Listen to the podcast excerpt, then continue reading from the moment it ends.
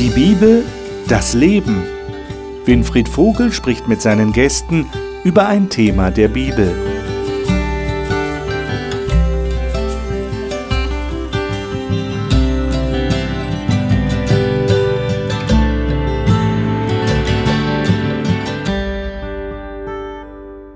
Willkommen zu dieser Sendung. Willkommen zur Gesprächsrunde über die Bibel im Fernsehen.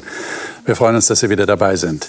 Wir haben ja momentan das Generalthema Kirche und Gesellschaft. Welche Rolle spielen Christen in der heutigen Welt, in der Gesellschaft? Und es ist natürlich klar, wenn wir über so ein Thema reden, dann reden wir auch über Jesus, weil Jesus ist derjenige, der ja der Religionsstifter des Christentums ist und der vorgemacht hat, als er hier auf der Erde war, äh, wie man in einer Gesellschaft Einfluss ausübt und wie man mit Menschen umgeht. Und heute geht es um das Thema, was der Mensch braucht. Das heißt, es geht darum, nachzuspüren, wie hat Jesus äh, auf die Bedürfnisse von Menschen reagiert. Wie ist er auf sie eingegangen? Und zwar so, dass Menschen sich ernst genommen fühlen, dass sie das Empfinden haben, gehört zu werden, verstanden zu werden und sich angenommen fühlen. Wir wollen Geschichten aus dem Neuen Testament hier betrachten und darüber diskutieren, was das für uns bedeutet und was wir daraus lernen können für unser eigenes Leben als Christen in dieser Welt. Die Gäste sind hier im Studio und ich darf Ihnen diese Gäste jetzt gerne vorstellen. Franziska Knoll lebt derzeit in Nordrhein-Westfalen und wird nach ihrem Bachelor den Master in klinischer Psychologie machen. Sie hat erlebt, wie die Beziehung zu Gott verändert und will dem weiter nachspüren, wie neu ein Mensch durch den Glauben an Gott werden kann. Mirjam Hitschke ist verheiratet, Mutter von zwei Teenagern und arbeitet im Verwaltungsbereich einer Außenstelle der Landesarchäologie Rheinland-Pfalz. Sie sagt, Gott spiele die zentrale Rolle in ihrem Leben. Markus Witte ist in Nordrhein-Westfalen aufgewachsen und hat schon in England, in Polen, Russland und den USA gelebt. Derzeit ist er Senior Innovation Manager bei einem weltweit tätigen Konzern. Er sagt, die Basis für sein Leben sei die Bibel. Ralf Schönfeld ist Pastor und leitet seit einigen Jahren den Landesverband Niedersachsen einer Freikirche. Er sagt, er kann nur über diesen Gott staunen, der nur eines in Kopf und Herz hat. Menschen aus allem Elend rauszuholen. Ich freue mich, dass ihr hier seid. Ich freue mich auf das Gespräch. Markus Kapitel 10 ist der erste Text, den wir miteinander lesen wollen. Markus Kapitel 10. Und da die Geschichte, die in äh, den Versen 46 bis 52 beschrieben wird. Markus, darf ich dich bitten, mal diesen Abschnitt zu lesen? Und sie kommen nach Jericho. Und als er von Jericho auszog samt seinen Jüngern und einer großen Volksmenge, saß ein Sohn des Timäus, Bartimäus, der Blinde, am Weg und bettelte. Und als er hörte, dass es Jesus der Nazarener war, begann er zu rufen und sprach, Jesus, du Sohn Davids, erbarme dich über mich. Und es geboten ihm viele, er solle schweigen. Er aber rief noch viel mehr, du Sohn Davids, erbarme dich über mich. Und Jesus stand still und ließ ihn zu sich rufen. Da riefen sie den Blinden und sprachen zu ihm, Sei getrost, steh auf, er ruft dich. Er warf aber seinen Mantel ab, stand auf und kam zu Jesus. Und Jesus begann und sprach zu ihm, Was willst du, dass ich dir tun soll? Der Blinde aber sprach zu ihm, Rabuni, dass ich sehend werde. Da sprach Jesus zu ihm, Geh hin, dein Glaube hat dich gerettet. Und sogleich wurde er sehend und folgte Jesus nach auf dem Weg. Also hier haben wir einen Menschen, der offensichtlich ein Bedürfnis hat. er ist blind, er kann nicht sehen, er würde gerne wieder sehen und er schreit nach Jesus. Wir haben aber nicht nur den Bartimäus als einen der Protagonisten in dieser Geschichte, wir haben Jesus natürlich und wir haben auch viele, die äh, das Geschrei dieses Mannes nicht mehr hören wollen. Äh, jetzt ist meine Frage, was lernen wir denn über diese verschiedenen Leute in dieser Geschichte. Was lernt ihr in dieser Geschichte über den Bartimäus? Was lernt ihr über die vielen, die ihn bedrohen und sagen, hör auf zu schreien? Und was lernt ihr über Jesus? Also, ja, also was mir hier auffällt, ist zum einen, Jesus kommt erstmal in den Bereich des Bartimäus hinein. Mhm. Ja, das ist in vielen Geschichten immer wieder der Fall. Jesus kommt in meinen Wirkungsbereich hinein. Der zweite Schritt ist, dass die Person, die Betroffene, also in dem Fall der Bartimäus, plötzlich aktiv wird.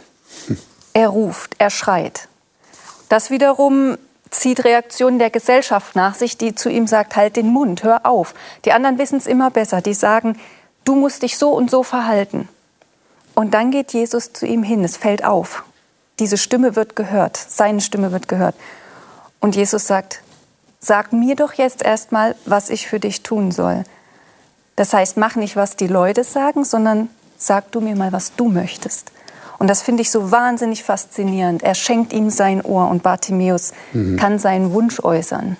Ich meine, könnt ihr euch das erklären, warum Leute, die in der Nähe von Jesus sind, also in der Volksmenge, und die ja eigentlich eine Ahnung haben müssten, was Jesus da macht die ganze Zeit, er heilt nämlich Leute.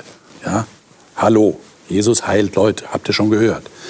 Und die bedrohen jetzt den und sagen, er soll nicht mehr schreien. Also die, die missachten sein Bedürfnis komplett. Könnt ihr euch das erklären, warum Leute das machen? Ich, ich glaube, das ist ein ganz äh, typischer äh, Faktor, den wir heute auch noch erleben. Ähm, Jesus ist ein Prominenter, ist ein VIP, ist ein Star. Mhm. Deswegen so viele Leute, die da alle drumherum und die denken, Jesus hat wichtige Dinge zu tun, was auch immer da auf seiner Agenda steht. Er ist auf jeden Fall ein wichtiger Mann. Und ähm, wenn irgendein Popstar oder ein Regierungspräsident oder irgendeiner von den sogenannten wichtigen Menschen dieser Welt äh, irgendwo aufkreuzt, kann ich auch nicht einfach da reinlaufen. Da sind Sicherheitsleute, wird abgesperrt, ähm, egal wie mein Bedürfnis ist, ich bleibe außen vor. Und so stelle ich mir die Szenerie vor. Und es ist interessant, dass Jesus eben nicht diese vermeintlich große Agenda unterstützt, sagt, ich bin wichtig, ich habe hier äh, eine Mission äh, von globaler Dimension zu betreiben, sondern er nimmt sich Zeit für den Einzelnen. Das hm. fasziniert mich. Hm. Also das bekommt eine noch größere Bedeutung genau. vor dem Hintergrund dessen, was du gerade geschildert hast. Ja. Ich finde es ja immer toll, wenn so Leute ein bisschen gegen den Strich bürsten, gegen das Erwartete oder Normale oder du hast gesagt, so ist das heute üblich. Ja. Äh, und hier ist vor allen Dingen bei Bartimäus und bei Jesus das zu beobachten. Einfach Bartimäus, muss man sich mal vorstellen, der ist blind, da weiß jeder, was das bedeutet. Und der will überhaupt nicht das machen, was üblich ist, nämlich aufgeben. Wenn du blind bist, hast du keine Chance.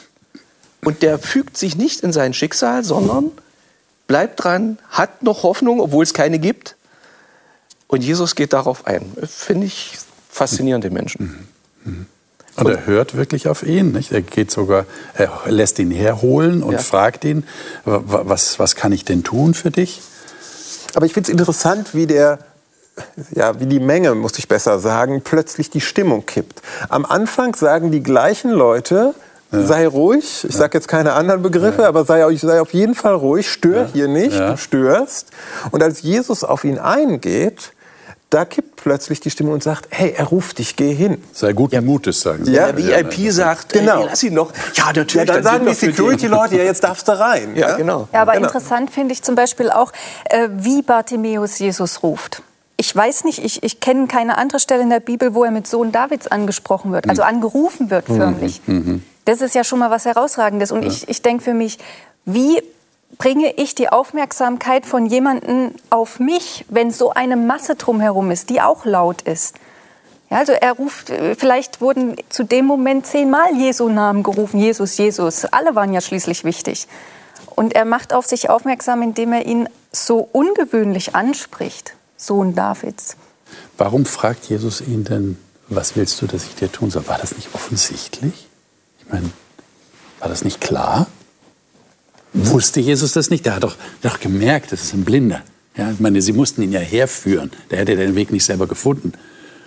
Warum ist es berechtigt, dass Jesus fragt, was willst du, dass ich dir tun soll?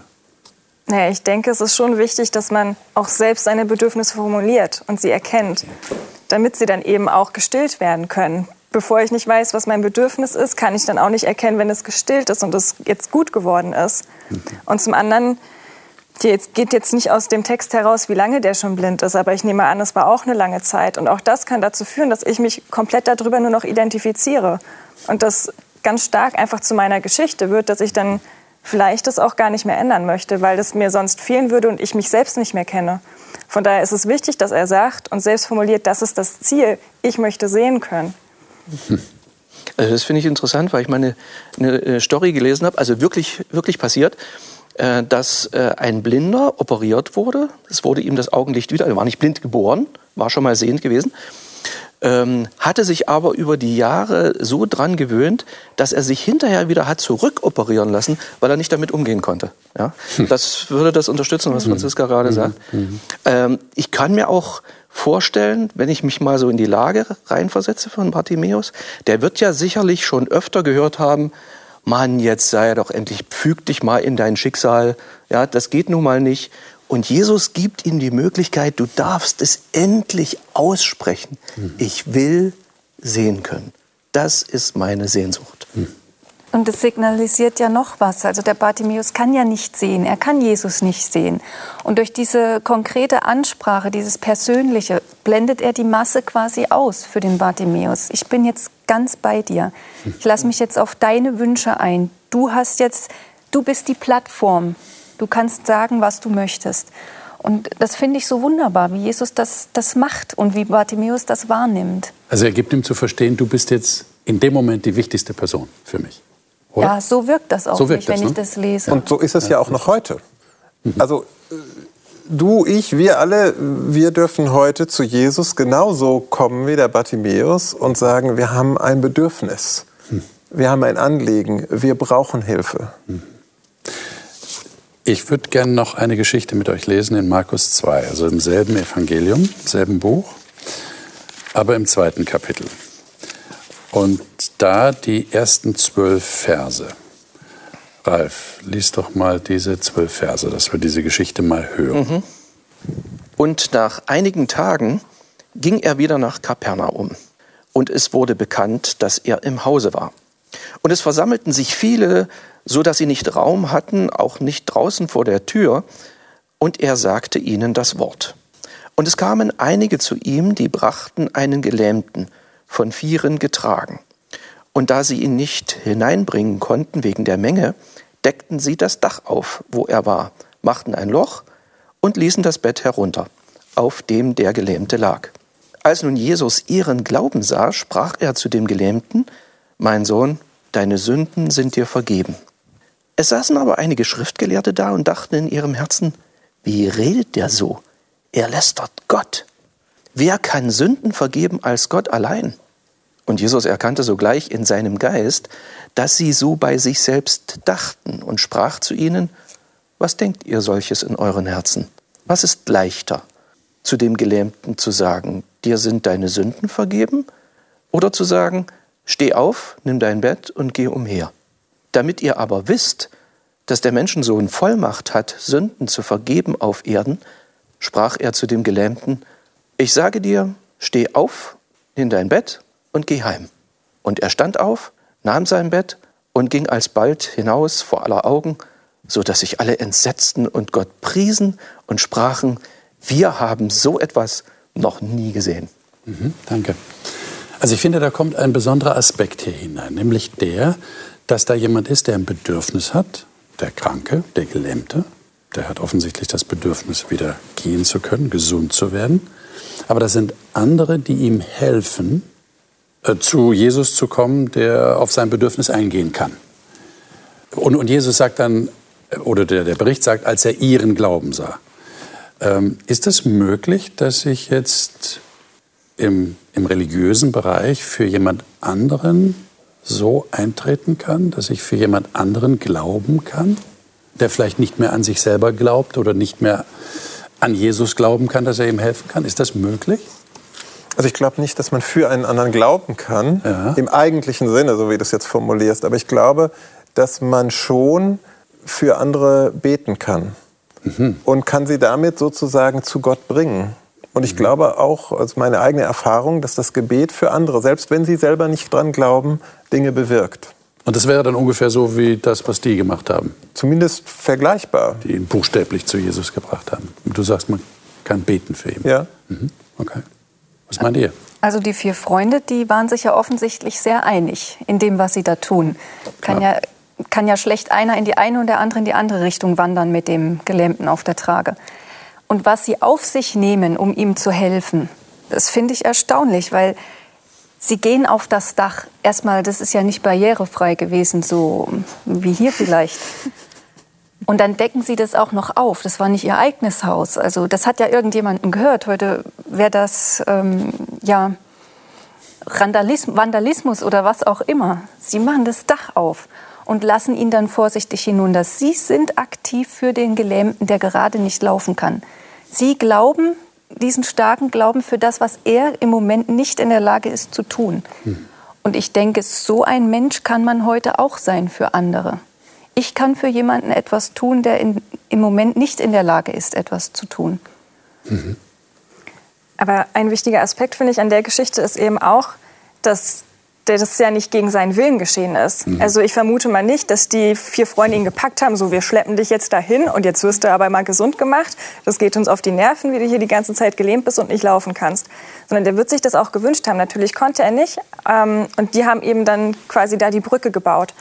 Aber genauso können wir, wenn wir Fürbitte leisten und eben für andere Menschen beten und die Person das aber nicht will und es gegen ihren Willen geschieht, kann ich mir auch nicht vorstellen, dass dann großartig Dinge passieren. So eben übertragen können wir unseren Glauben auch nicht. Mhm. Jeder hat noch seine freie Entscheidung. Mhm. mhm. Klar, aber wenn Leute sozusagen schon so vielleicht innerlich aufgerieben sind, dass sie sagen, ich selbst habe nicht die Kraft, mhm. aber wenn du es für mich tust, mhm. dann also ich, ich kenne Menschen, die glauben nicht an Gott, aber die haben nichts dagegen, wenn ich für sie bete. Also ich, ich frage, darf ich? Ja? Und die sagen ja, also mach das ruhig. Ich weiß zwar nicht, ob das mit deinem Gott irgendwie alles so recht mhm. äh, mit rechten Dingen zugeht, aber und du meinst es ist nicht nur Höflichkeit, sondern äh, nee, ich habe schon manchmal den Eindruck, dass sie sagen, ja, das, empfinden das als angenehm. Ja, also es gibt mhm. auch welche, die sagen, sie möchten das nicht, ganz klar. Aber mhm. ich glaube, hier aus der Situation ist schon, wie du sagst, äh, der Wille da. Und mir war noch ein anderer Aspekt wichtig ich glaube, was du sagst, Gebet ist das eine, aber wir können auch praktisch helfen. Also die, die, die Freunde packen ihn an der Liegematte oder Trage und, und, und reißen das Dach auf. Da sind sie aktiv, physisch, sie tun was. Und ich glaube, wenn wir uns als Christen nur darauf zurückziehen, für andere zu beten, das ist zwar nett, aber ich glaube, wir haben einen größeren Auftrag. Wir können auch ganz praktisch Leuten in Not helfen, ihre Bedürfnisse stillen. Ich meine, ein Gelähmter ist ja unter Umständen einsam weil er kann sich nicht selber fortbewegen. Er ist immer angewiesen auf jemanden, der ihn irgendwo hinträgt. Wir haben ja auch Beispiele, dass äh, Gelähmte gebettelt haben, ja, saßen vor dem Tempel oder irgendwo, wo viele Menschen waren. Die mussten ja dahin getragen werden und sonst waren sie wahrscheinlich ziemlich allein und äh, waren vielleicht darauf angewiesen, dass sie ein bisschen was erbetteln können, damit sie nicht jemandem auf der Tasche liegen. Also das sind ja wirklich auch, auch Grundbedürfnisse eines Menschen angesprochen. Und jetzt jemanden dahin zu bringen, wo, ja, wo er auch sozialen Kontakt haben kann, wäre ja vielleicht auch ein Weg, oder? Auf jeden Fall. Also nicht nur beten, weil ja, du das, sagst ich nicht meine nur beten, beides, ja? ne? Beides will das gar nicht auseinanderreißen. Ja, auch aktiv, äh, oder auch, auch, auch, praktisch Leuten ja. manchmal Tipps geben und seien es alte Hausmittel oder äh, also wirklich praktische Hilfe im Alltag, egal was jemand gerade braucht. Jetzt in dieser Geschichte ähm, macht Jesus ja was Ungewöhnliches. Also wir würden jetzt eigentlich so nach dem üblichen Duktus erwarten, der Kranke landet vor seinen Füßen und Jesus entweder sagt er wie beim Bartimäus, was willst du, dass ich dir tun soll? Macht er aber nicht. Oder er sagt, steh auf, nimm deine Trage und geh heim. Äh, macht er aber nicht. Er sagt hier, was haben wir gerade gelesen? Deine Sünden sind vergeben. Äh, stutzen wir erstmal. Wieso das jetzt? Habt ihr da eine Erklärung? Ob es die Erklärung ist, weiß ich nicht. Ich habe einen Gedanken dazu. Ich denke, Jesus hat bei allem, was er getan hat, auch wenn er Bedürfnissen äh, von Menschen nachgegangen ist und sie befriedigt hat, geheilt hat, unterstützt hat, wie auch immer, äh, hat er das nicht bloß getan, ja, jetzt ist jemandem was Gutes getan und nun ist gut. Er hat ja gleichzeitig eine Mission gehabt, ein, denkt nicht nur an den Einzelnen, sondern auch an die Umstehenden. Und da hat er ihnen noch etwas mitzuteilen, so zwischen den Handlungen, zwischen den Zeilen, zum Nachdenken anregen. Jesus hat so viele Fragen gestellt. Wenn mir jemand eine Frage stellt, kann ich es gar nicht verhindern, äh, so wie du jetzt hier, ja, äh, fängt sofort an zu arbeiten. Äh, ich denke, dass Jesus das bewusst gemacht hat. Und hier hat er sie, wie die weiteren Verse zeigen können, herausgefordert, provoziert. Er hatte auch den Anliegen, die Leute sollen neben dem Gelähmten, der dann wieder gesund ist, wirklich was lernen, was verstehen, Gott ein bisschen besser kennenlernen. Mhm. Und, und merken, wer er tatsächlich ist, oder? Ich meine, ja, er hätte ja einfach heilen können, genau. dann wäre er der Wunderheiler gewesen, der, der ja. eben durch die Lande zieht und Leute heilt. Das ist sehr schön, ja, ist vielleicht ein Prophet. Aber mit Sündenvergebung, das war eine heikle Geschichte. Da haben sie ja gleich gedacht, naja, das ist Lästerung, weil das darf nur Gott. Das kann auch nur Gott. Wer kann sonst Sünden vergeben? Also ich glaube, im, im Neuen Testament begegnet uns das ja immer wieder, dass Jesus quasi heilt, aber nicht nur körperlich heilt. Er möchte den ganzen Menschen heil machen. Und im Griechischen, im Neuen Testament, ist es auch die gleiche sprachliche Wurzel. Gerettet sein oder gerettet werden und Heilung heilen, Heilung erfahren.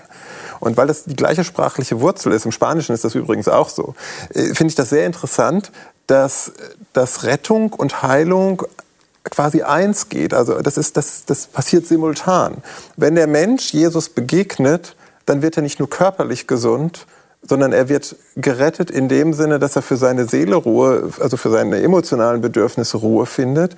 Und er kommt in die Beziehung mit Gott und dadurch kann er auch über dieses Leben hinaus Rettung finden. Das ist interessant.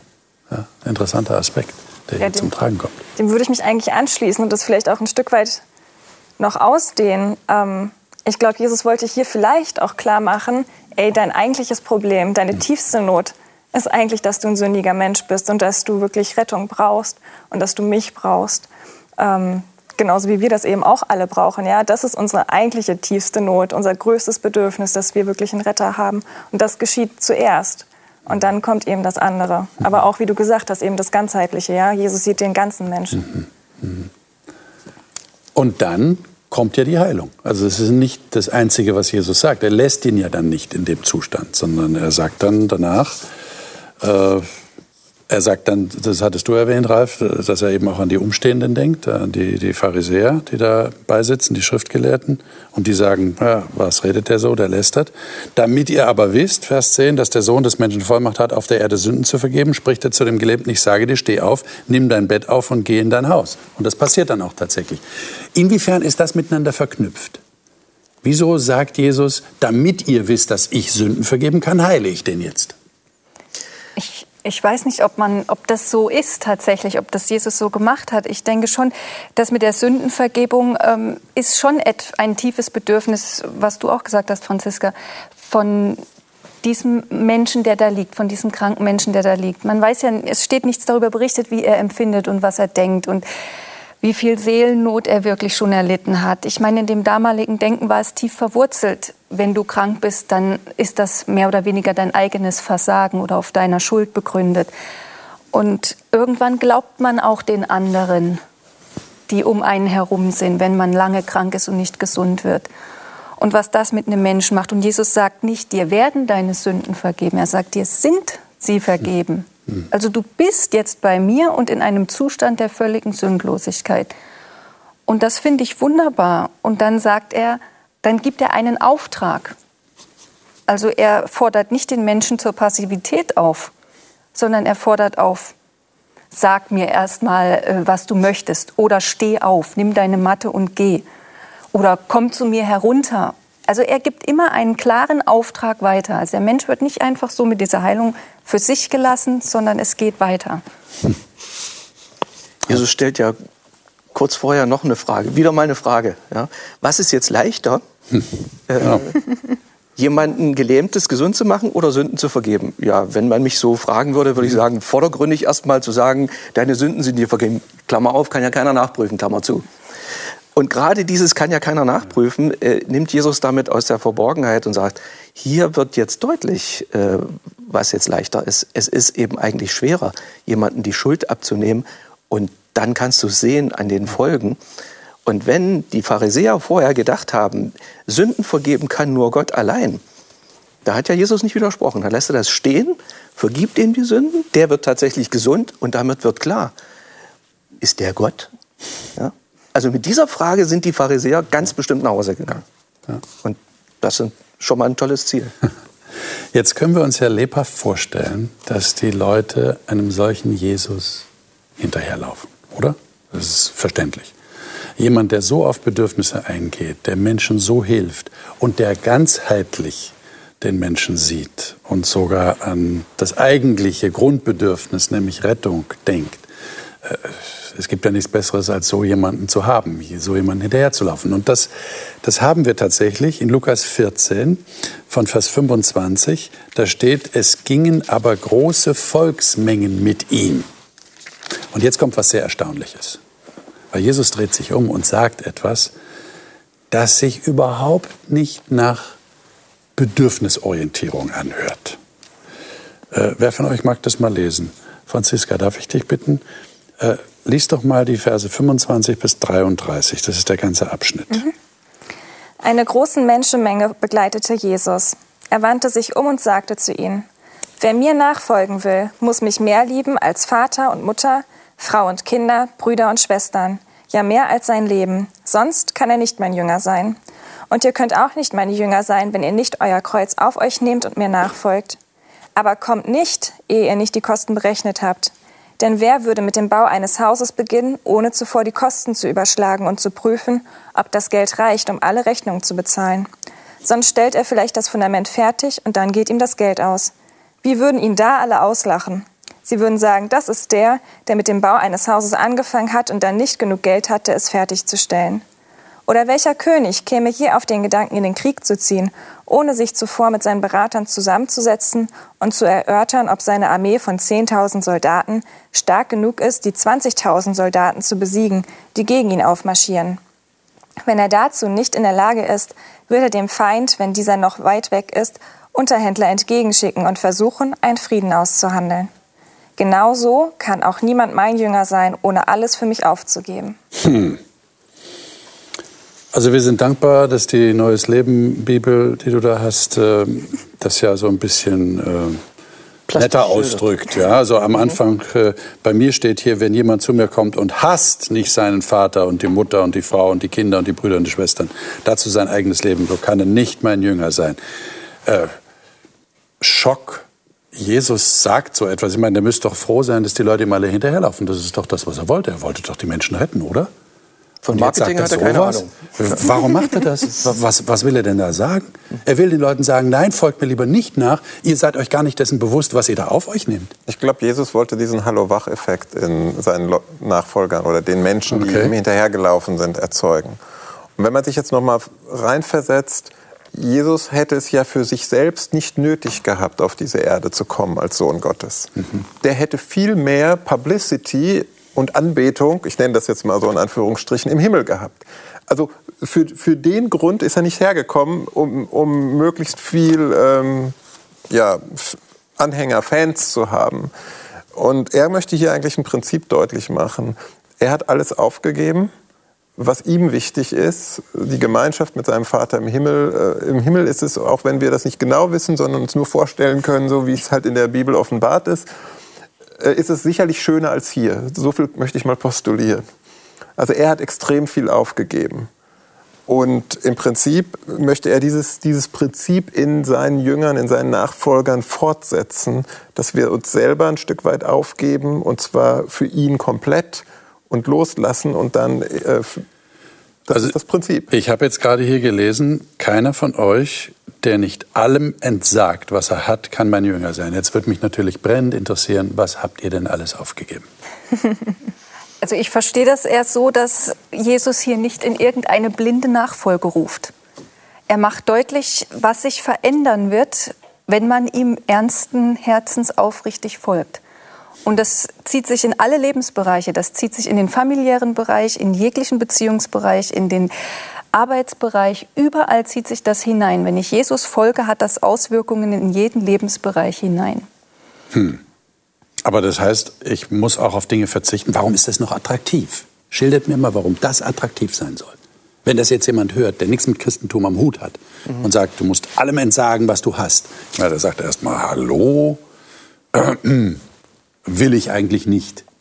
Warum sollte ich? Jesus bringt das ja in einem anderen Gleichnis. Da, da gibt es die, die, die Perle oder den Schatz im Acker. Okay. Also ich kriege etwas, das Einzige, was mir so viel wertvoller ist als alles andere. Und ich glaube, in dem Kontext macht das Ganze Sinn. Und das andere verblasst dann tatsächlich? Exakt. Kann man das so sagen? Genau. Es verblasst. Es wird unwichtig. Ja, aber, aber wenn ich jetzt so mal von der anderen Seite rangehe, würde ich ja sagen, wieso soll das verblassen? Ich, ich freue mich doch, dass ich Verwandte habe, mhm. dass ich Familie habe, dass ich mhm. Frau, dass ich Kinder, was auch immer das ist. Mhm. Und das verblasst dann, das ist dann nicht mehr so wichtig. Hört sich das gut an? Also ich lasse das erstmal so an mich ran und lasse es erstmal mich ärgern. Okay, also es ärgert dich. Ähm, ja, es ist schon ein bisschen ärgerlich. Ich, ich, ich mag, lieb doch meine Familie. Und das ist doch nichts Schlechtes. Und jetzt wird von mir erwartet, dass ich hier Leute, selbst wenn man mit, das, mit dem Hassen, das mit Zurücksetzen noch ein bisschen auf äh, weich spült oder sowas. Ja, ich denke auch nicht, dass es wirklich um Hassen geht oder sowas, nein, nein. Äh, sondern eher um Zurücksetzen. Aber selbst dann, äh, um die wirkliche Brisanz dessen, was Jesus hier sagt, äh, äh, zu erfassen, muss ich es erstmal so hart an mich ranlassen, wie es auch klingt. Und Jesus hat die Leute, denke ich, auch voll provoziert. Also ich finde da eine absolut befreiende äh, Message, die da drin liegt. Mhm. Weil wenn ich mein Herz an jemanden hänge, an einen Menschen, an einen Job, an materielles, egal was, Haus, Auto, irgendwie, und demjenigen, Person, Position, beruflicher Erfolg, Haus, passiert was, stößt was zu, dann ist es ja für mich eine Katastrophe. Also wenn ich mich davon abhängig mache, wenn ich mein Herz dran hänge, ich verstehe das so, Jesus möchte uns davon befreien, dass wir uns an, an vergängliche Dinge an vergängliche Menschen eventuell, dass wir einfach die Proportionen nicht mehr äh, richtig äh, äh, zusammenbekommen. Wenn unser Herz bei ihm hängt, bin ich frei, auch das alles zu haben, aber es ist nicht mehr mein Leben. Aber Markus, du bist doch ein ganz normaler Mensch. Du ja, bist im Berufsleben, du bist, du bist Manager in einem weltweit tätigen Konzern. Äh, du hängst doch dein Herz an Dinge, oder? Und an Menschen. Die sind dir doch wichtig. Ja, aber du schwebst doch nicht drei Meter über nee, dem Boden das meine ich auch und sagst, ach, das ist mir alles nicht mehr so wichtig, seit ich Jesus kenne. Wie ist es dann wirklich? Nehme ich mal meinen, meinen Beruf. Der war mir früher deutlich wichtiger, als er heute ist. Okay. Ähm, ich hätte mich wahrscheinlich zerfleischt für eine Karriere oder für den nächsten Schritt, die Leiter weiter hoch. Mhm. Das ist mir heute zweitrangig.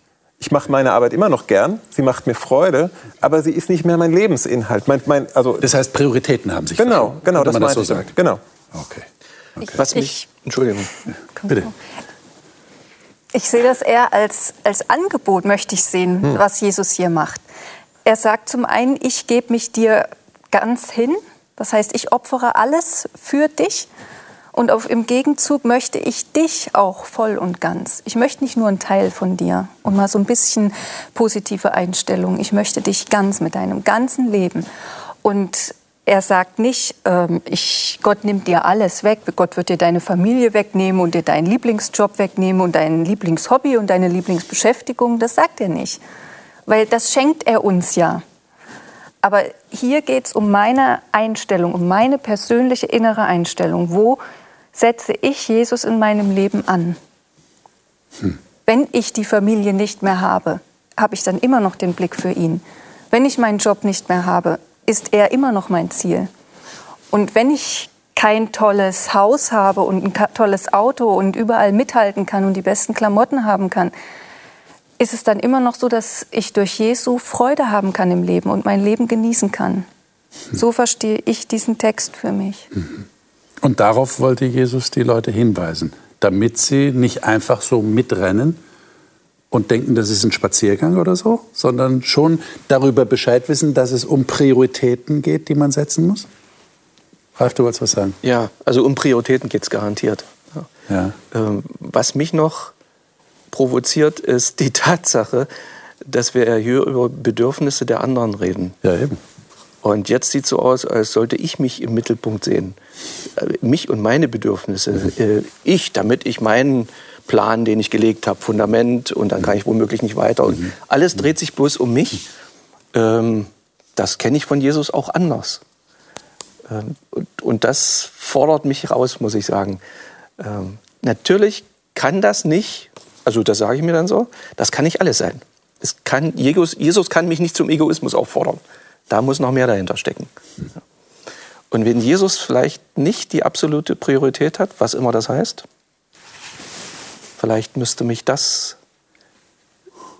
so weit herausfordern, dass ich sage, okay, ich stelle alles auf den Prüfstand, was ich so denke, bisher gedacht habe, gelebt habe, mein Stil äh, und lass es neu ordnen. Ich meine, merkt ihr das in eurem Alltag? So ist euch das jeden Tag bewusst oder ist das eher so gemeint, wenn es dann mal hart auf hart kommt? Also wenn nicht mehr alles so läuft, dann wird sich herausstellen, inwieweit ihr mich, Jesus, an die erste Stelle setzt. Oder, oder ist, ist euch das immer präsent? Jesus ist das Wichtigste und werden dadurch Entscheidungen, die ihr so jeden Tag zu fällen habt, beeinflusst? Würdet ihr das sagen? Ja, das, das beeinflusst meine Entscheidungen. Also das, das das, was ich mir wünsche, natürlich. Jeden Morgen aufstehen und Halleluja rufen und äh, die ganzen guten Entscheidungen den ganzen Tag lang treffen. Mhm. Natürlich, das wäre super, aber die Realität sieht ja ganz anders aus. Und ähm, ich habe es in meinem Leben auch schon erfahren, dass ich wirklich die Prioritäten falsch hatte. Und ähm, natürlich auch immer, dass mein Wunsch zwar war, ja, Jesus, du sollst an erster Stelle stehen, ähm, aber Gott dann auch einfach mal harte Fakten geschaffen hat, ja, und dann einfach eine Person, wo ich mein Herz einfach zu sehr dran gehängt habe, dann auch aus meinem Leben verschwunden ist. Und man dann eben dasteht und dann sagt, okay, Gott, pff, ich habe jetzt keine Ahnung, warum das jetzt alles so gelaufen ist. Es tut echt super weh. Aber ich muss mich jetzt einfach dafür entscheiden, dass ich dir vertraue, dass es ein guter Weg ist und dass du das einzig Wichtige bist in meinem Leben und dass ich deshalb weitermachen kann. Hm. Und sowas erlebt man dann vielleicht hin und wieder in seinem Leben, aber hoffentlich nicht jeden Tag. Ähm, genau. Und was an dem Punkt vielleicht auch ähm, wichtig ist, ist, dass Jesus an der Stelle ja vielleicht auch für sich selbst überlegt, auf wen kann ich denn wirklich zählen? Wer folgt mir dann wirklich nach? Wer von denen ist jetzt hier nur leichtherzig dabei? Also was ich schon erlebt habe, und das ist noch gar nicht so lange her, als Mutter, als Familienmensch, da möchte man es immer gern allen recht machen. Man möchte, dass die Beziehung stimmt. Man investiert, also ich investiere viel dann auch in Beziehungen zu meinen Mitmenschen. Und es gab eine Person, die mir sehr wichtig ist und ich habe immer versucht, diese Person glücklich zu machen, immer zu geben, auf verschiedene Weise zu probieren und bin darüber eigentlich fast verzweifelt und habe immer um Kraft gebetet. Jetzt, Gott, hilf mir doch, dass das gelingt, dass es einfach nett ist und, und schön wird und bleibt. Bis dann eines Tages Gott tatsächlich zu mir gesagt hat, mach Miriam, hier geht es doch nicht darum, dass du diesen Menschen glücklich machst. Das ist nicht dein Job, das ist mein Job. Du sollst mit mir glücklich sein. Und damit hast du schon genug zu tun. Und das hat er mir so deutlich gesagt. Ab dem Tag war es wirklich völlig anders, auch völlig entspannt für mich im Hinblick auf dieses Problem. Und ich denke, das ist das, was Gott uns hier sagen möchte und worauf, womit er uns auffordert. Ich finde das interessant, was du sagst, nämlich von der eigenen Agenda befreit zu werden. Das ist so das, was ich selber erlebt habe bei mir. Mhm. Also manchmal haben wir eine Agenda, egal seien es Beziehungen, wo wir an einen Menschen denken, viel investieren, in, in egal was für Ziele auch sich immer bei uns auftun. Und manchmal erdrückt uns unsere eigene Agenda und das ist der Hamster im Laufrad. Und ich habe das so erlebt, dass Christus mich von meiner eigenen Agenda befreit und ich bin dankbar dafür. Weil ich würde mich mit meiner eigenen Agenda oder mit meinen Zielen, würde ich mich wahrscheinlich aufreiben und kaputt machen. Das heißt, hast du da eine neue Agenda? Du hast schon eine Agenda im Leben. Ja, aber ich sehe die entspannter. Ich überlasse okay. die Gott. Da hat sich auch was verändert. Da hat sich was verändert. Sich was verändert. Okay. Ja, wie das mit den Plänen so ist, ne? Man selber schreibt sie mit Bleistift und Gott gibt man den Radiergummi. ja, meine, wenn man bereit ist, mit Bleistift zu schreiben, das ist schon mal ein Schritt. Das ist schon mal eine Entscheidung. Äh, und Gott den Radiergummi zu überlassen, ja. Aber das ist, ist gar nicht so einfach, oder? In der Praxis, das so, so durchzuhalten, oder? Wie, wie, das, wie geht's euch Das da? ist ja ein Thema hier von, von Jesus. Ja, absolut. Es ist gar nicht so einfach. Nein.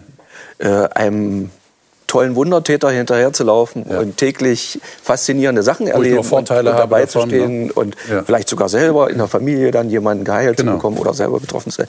Das ist ja wunderbar. Ja. Aber darum geht es ja nicht. Und dann bin ich auch, wenn ich das ernst nehme, bin ich auch vom Egoismus wieder weg. Denn Jesus fordert ja gerade heraus, wenn ihr mir nachfolgt, das heißt, wenn ihr genauso unterwegs seid wie ich, und dann kann es ja nicht mehr äh, um mich selber gehen, dann kann es ja nur noch um andere gehen. Und dann sind wir wieder genau bei unserem Thema, um die Bedürfnisse der anderen. Jesus präpariert hier sein, die Leute, die mit ihm unterwegs sind, äh, für die Zeit schon, wenn er nicht mehr da ist. Das soll ja weitergehen. Und nur weil es weitergegangen ist, sitzen wir heute hier, äh, weil Jesus dieses Feuer angezündet hat. Und könnte es sein, dass das äh, Jesus meint, wenn er sagt, nehmt, nehmt euer Kreuz auf euch. Ich meine, das erinnert ja sofort an das Kreuz, an das er gegangen mhm. ist. Und ihr habt das auch ein paar Mal erwähnt. Äh, Jesus hat äh, so viel aufgegeben für uns und er erwartet etwas Ähnliches im Sinne einer vertrauensvollen, treuen Beziehung. Also ich kann auf dich zählen, ja, nach dem Motto. Könnte es sein, dass er, dass er das meint, wenn er sagt, nehmt euer Kreuz? Weil es, es klingt ja für manche auch so ein bisschen abschreckend. Ja, Kreuz es ist auf jeden auf Fall nehmen. eine Beziehung, ganz klar. Es ja. hat mal jemand gesagt, äh, das kann man jetzt natürlich drüber spekulieren, dass die Engel im Himmel nichts anderes im Kopf haben, als zu dienen. Ja. Also die sind nicht preoccupied, also be be besessen in Anführungsstrichen von ihrer eigenen Agenda, dass sie jetzt für sich selber leben und handeln müssen, sondern sie haben im Kopf, was ist mein Auftrag? Wem kann ich jetzt helfen? Für wen kann ich da sein? Und ich praktiziere das nicht immer so, aber ich wünsche mir das mehr und mehr jeden Tag. Und ich habe auch da wahres Glück äh, darin äh, gefunden. Mhm. Liebe Zuschauer, ähm, letztlich geht es ja tatsächlich darum, dass Beziehungen möglich sind. Wir haben jetzt über die Beziehung zu Jesus geredet, aber das hat ja auch mit der Beziehung untereinander zu tun. Äh, worauf kommt es da tatsächlich an? Welche Priorität setze ich im Leben und bin ich tatsächlich bereit, äh, Gott in meinem Leben Dinge verändern zu lassen, weil ich Vertrauen gewonnen habe zu ihm. Und das ist genau das Thema, über das wir das nächste Mal in der nächsten Woche reden wollen. Und das ist ja ein gar nicht so leichtes Thema, wenn wir ganz ehrlich zu uns selber sind, oder? Wir leben in einer Welt, in der sehr viel Misstrauen herrscht. Unter Menschen, auch in persönlichen Beziehungen, ist das ein großes Problem. Kann ich dieser Person tatsächlich vertrauen? Und das Thema wird nächstes Mal sein Vertrauen durch Verletzlichkeit. Wir haben gerade gehört, was Jesus alles aufgegeben hat. Jesus ist sehr verletzlich geworden und er fordert auch uns auf, ein Stück weit verletzlich zu werden, damit wir vertrauenswürdig sind vertrauenswürdig werden. Ich persönlich glaube, dass das nicht nur ein spannendes Thema ist, sondern ein ganz, ganz wichtiges Thema, über das wir unbedingt nachdenken müssen. Denn nur durch Vertrauen können Beziehungen wachsen. Und nur wenn wir in Beziehung zu jemand anders treten, können wir auch die, auf die Bedürfnisse von Menschen eingehen und wissen, was der andere braucht. Das ist eigentlich eigentlich ein großes Thema. Wollen wir das nächste Mal darüber reden? Ich würde mich freuen, wenn Sie dann wieder dabei sind. Wir sind auf jeden Fall hier. Wir warten auf Sie. Schön, wenn Sie dann wieder dabei sind. Alles Gute Ihnen.